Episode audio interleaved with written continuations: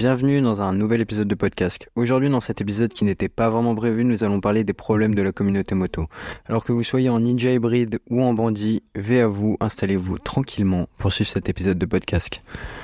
Comme je vous ai dit, cet épisode n'était pas vraiment prévu, mais certains événements récents m'ont fait beaucoup, beaucoup réfléchir sur notre communauté. Cet épisode, je l'aurais sûrement fait un jour ou l'autre, de toute façon. Parce que même si je le dis là et que je vais beaucoup le répéter, dans cet épisode, notre communauté d'amour a certains petits problèmes. Bon alors, qu'est-ce qui m'a décidé à parler de ça? Tout d'abord, c'est l'histoire avec Valoutre. Pour ceux qui ne connaissent pas, allez voir ce qu'il fait, c'est génial.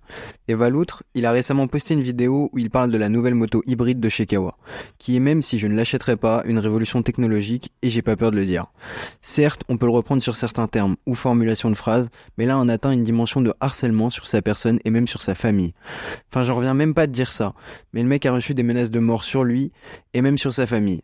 Tout simplement parce qu'il a osé dire qu'un 600 bandits polluait. Euh, honnêtement, j'ai vraiment l'impression de marcher sur la tête.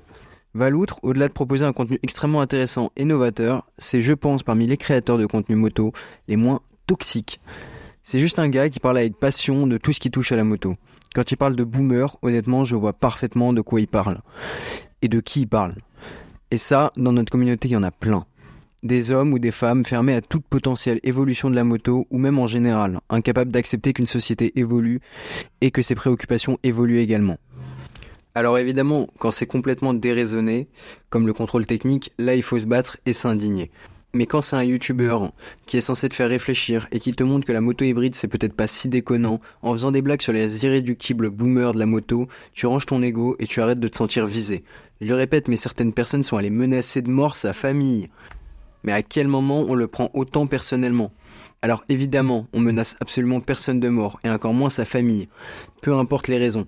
Mais là, en plus de ça, on est censé être dans le même camp, les gars.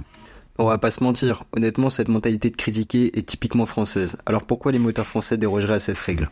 Juste, je trouve ça super dommage que dans une communauté qui se veut unie derrière une même passion, on puisse retrouver ce genre de comportement ultra problématique au lieu de juste réfléchir un minimum. Se remettre en question et au pire seulement respecter la vie des autres tout en ayant un minimum d'autodérision. Donc vous vous en doutez avec le ton de l'épisode et même vous le savez si vous me suivez sur Instagram, mais total soutien à Valoutre.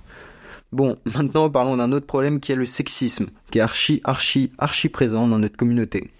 La moto, le symbole de la liberté et de l'aventure, ne devrait absolument pas être entaché par des stéréotypes qui restreignent les possibilités de certaines passionnées. Il est temps de casser cette vision de la femme et de reconnaître que la passion pour les deux roues n'est pas déterminée par le genre. De plus, le sexisme dans le milieu de la moto marginalise les voix et les compétences des motardes les femmes sont tout aussi capables et passionnées que leur homologue masculin. Et il est temps de mettre fin à la sous-représentation et aux préjugés qui limitent leur pleine participation à notre communauté. Au-delà de l'injustice évidente, le sexisme crée un environnement toxique qui décourage certains et certaines à rejoindre notre communauté moto.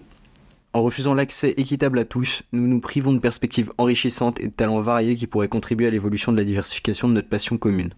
Et je discute souvent avec des moldus, oui des moldus, de l'image de la communauté motarde. Et pour énormément, en gros, on est des énormes bouffes misogynes et sexistes. Et expliquez-moi comment je peux leur donner tort quand deux heures avant je reçois des commentaires sexistes sur mes publications TikTok. On ajoute l'image que l'on mérite. Sur la route, l'image de la moto est souvent teintée par ces préjugés sexistes.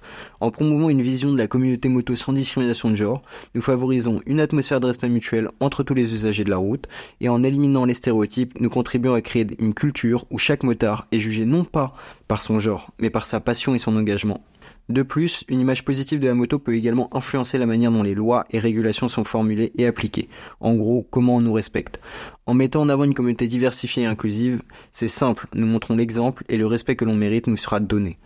En fin de compte, s'attaquer au sexisme au sein de la communauté moto n'est pas seulement une quête de justice sociale, mais aussi une démarche stratégique pour montrer une meilleure image de notre communauté. En favorisant une culture moto égalitaire, nous positionnons pour être respectés non seulement sur la route, mais également dans la société et devant la loi. Ensemble, faisons de la moto une communauté exemplaire, où le respect, la diversité et l'inclusion sont des valeurs qui guident notre passion.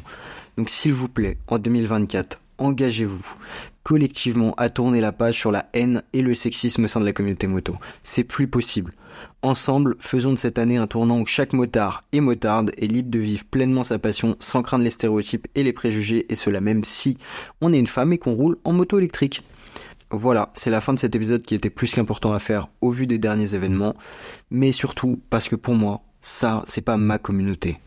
Bon, et sinon, moment positif, pour terminer quand même en beauté, merci beaucoup pour tous vos retours sur mon dernier épisode, et merci beaucoup à la FFMC pour la collaboration. Merci beaucoup d'avoir suivi cet épisode de podcast, j'espère profondément qu'il vous aura plu. N'hésitez pas à vous abonner et à partager l'émission si elle vous plaît, et sinon me faire part de vos critiques, ou même de sujets dont vous aimeriez que je traite. Je vous souhaite à tous et à toutes une très bonne route, et surtout, V à vous